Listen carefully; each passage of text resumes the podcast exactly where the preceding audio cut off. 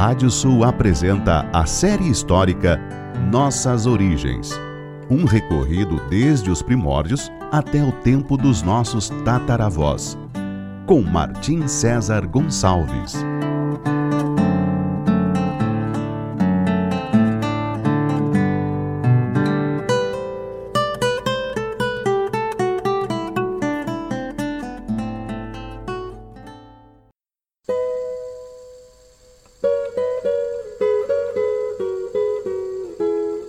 Série histórica Nossas Origens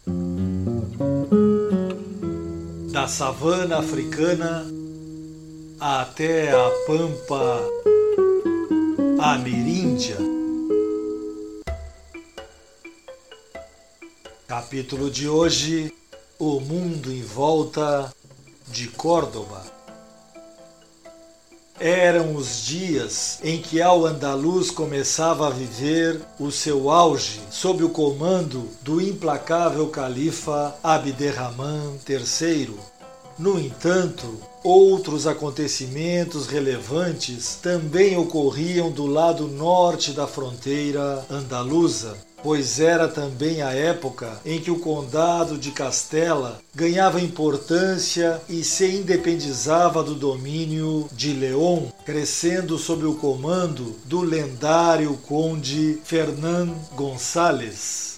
Ele foi um dos nobres que participou, junto ao rei de León Ramiro II, da Batalha de Simancas em 939, em que uma importante reviravolta histórica aconteceu. Nesse combate, um grande exército muçulmano, organizado pelo califa, foi derrotado por uma coalizão de navarros, leoneses e castelhanos, lideradas pelo rei Ramiro. Simancas foi uma das mais emblemáticas batalhas travadas entre muçulmanos e cristãos ibéricos.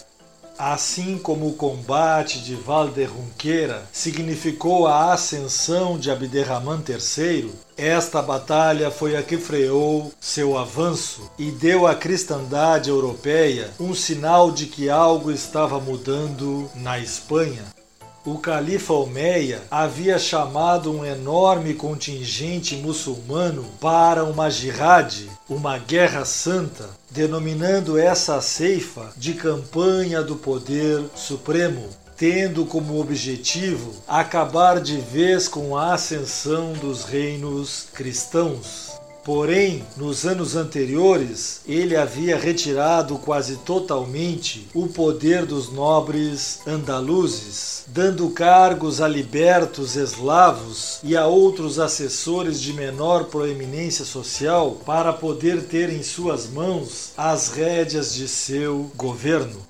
Para essa campanha, ele nomeou como chefe supremo a Nádia, um oficial de origem eslava, por razões como essa, diversos comandantes árabes estavam descontentes e apoiaram sem muito entusiasmo a Jihad Califal. Divergências como essas foram determinantes para uma terrível e inesperada derrota muçulmana. Generais andaluzes foram mortos, sultões foram capturados e o próprio Abderrahman III conseguiu se salvar a muito custo de ser preso ou morto pelos guerreiros cristãos. Em Córdoba, ele mandaria executar diversos vassalos árabes apontados como culpados de alta traição. Após a Batalha de Simancas, ele nunca mais voltaria a comandar outra a ceifa. Os cristãos então puderam seguir repovoando a terra de ninguém, a linha do Rio Douro, chegando até mesmo a atual cidade de Salamanca. Contudo, daí não passavam, porque o poderio do califado ainda era imenso e porque também os cristãos tinham que lidar com seus problemas internos, como a rivalidade entre o reino de León e a emergente Castela, governada pelo conde Fernán Gonçalves. Simancas e seu resultado não foi aproveitada então como deveria, e anos depois surgiria na corte de Córdoba um líder que vingaria terrivelmente essa batalha. Seu nome era Muhammad ben Amir, mas seria conhecido na história como Al-Manzor. Abderrahman III, vendo já contidas suas pretensões expansionistas, mas com um imensurável poder econômico e político, então se dedicaria a embelezar e engrandecer ainda mais seu reino, ou seja, a fazer de Al-Andalus e de Córdoba um lugar inigualável no mundo em suas cercanias, erigiu a cidade de Medina al-Azara, a cidade com flores brancas, uma joia do mundo arquitetônico, com suas fontes e jardins. Para essa cidade, o califa transferiria sua corte em 945 na Andaluzia também ocorreria a chamada Revolução Verde, com a agricultura prosperando através do uso racional de água, com a reparação dos aquedutos romanos e o acréscimo de tecnologias como o uso da roda de água o califa também aumentou a imponente mesquita de Córdoba, que já havia se tornado insuficiente para tantos fiéis. Era um governante tão importante que até mesmo o imperador de Constantinopla enviou uma embaixada a Al-Andalus em 949 Nela, além de um impressionante códice de botânica escrito pelo grego Dioscórides no século I, de imenso valor para os médicos e botânicos, veio também um monge que auxiliou a criar em Córdoba uma escola de tradutores do grego para o árabe e para o latim. Esse advento influenciaria o mundo ocidental nos próximos séculos e teria como protagonista Hasdai ben Shaprut, o médico e diplomata judeu que foi um dos maiores sábios de seu tempo. Ele foi, segundo o historiador Henrique Gretz, o maior impulsionador daquela que é conhecida como Idade de Ouro da cultura judaica da Espanha. Chaprut dominava os idiomas hebreu, árabe, latim e o derivado deste, a língua romance. Dessa forma, começava um fluxo intenso cultural que ligava os conhecimentos da Grécia e da Pérsia antigas com a Andaluzia e posteriormente com o restante da Europa. Ben Chaprut também foi um importante diplomata, auxiliando na embaixada que foi enviada à corte do rei Otom I, aquele que depois seria um imperador do Sacro Império Romano Germânico. O sábio judeu foi também um mecenas, apoiando a cultura andaluza e judaica, ajudando a fazer da poesia o mais importante meio de divulgação e de integração de sua época. Depois de anos de um brilhante governo, em 961, com 70 anos de idade e quase 50 anos de reinado, aquele que foi o maior líder de Al-Andalus, o fundador do Califado de Córdoba, faleceu.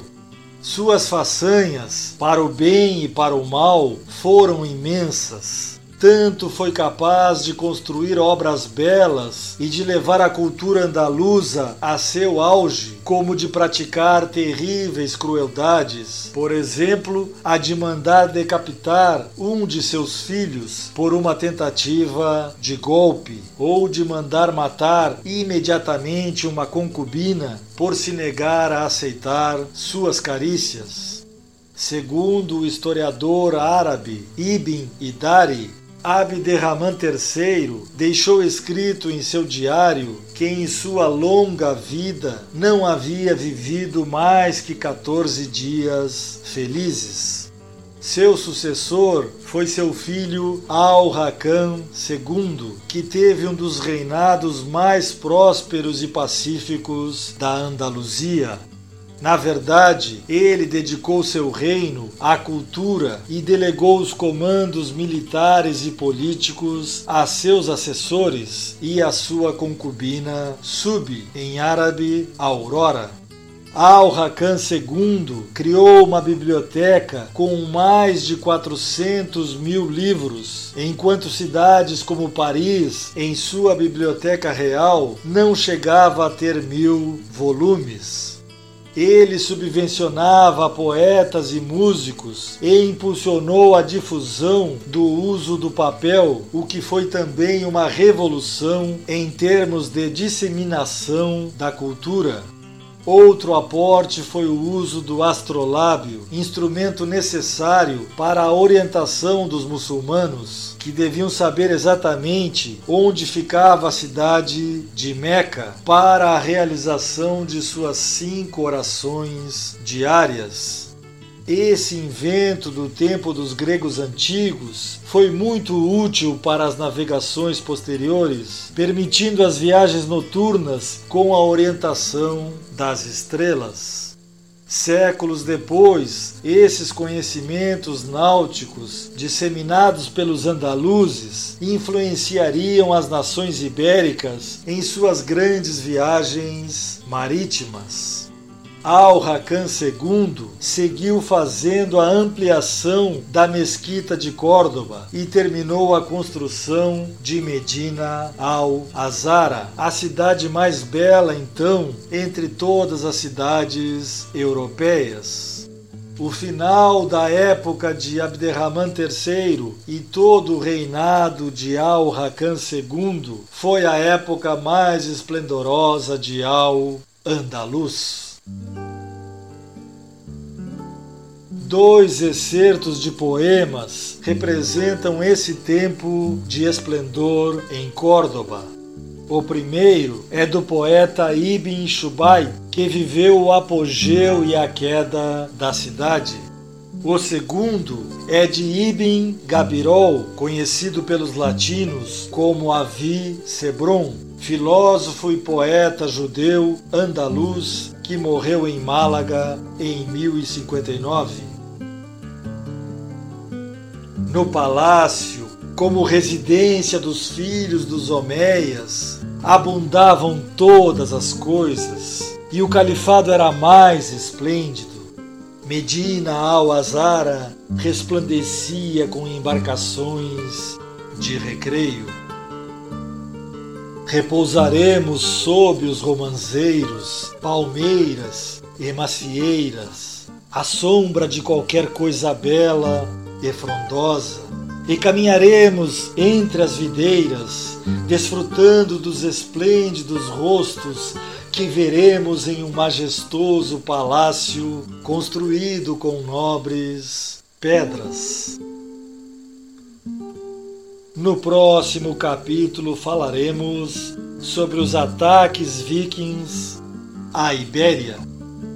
Até lá!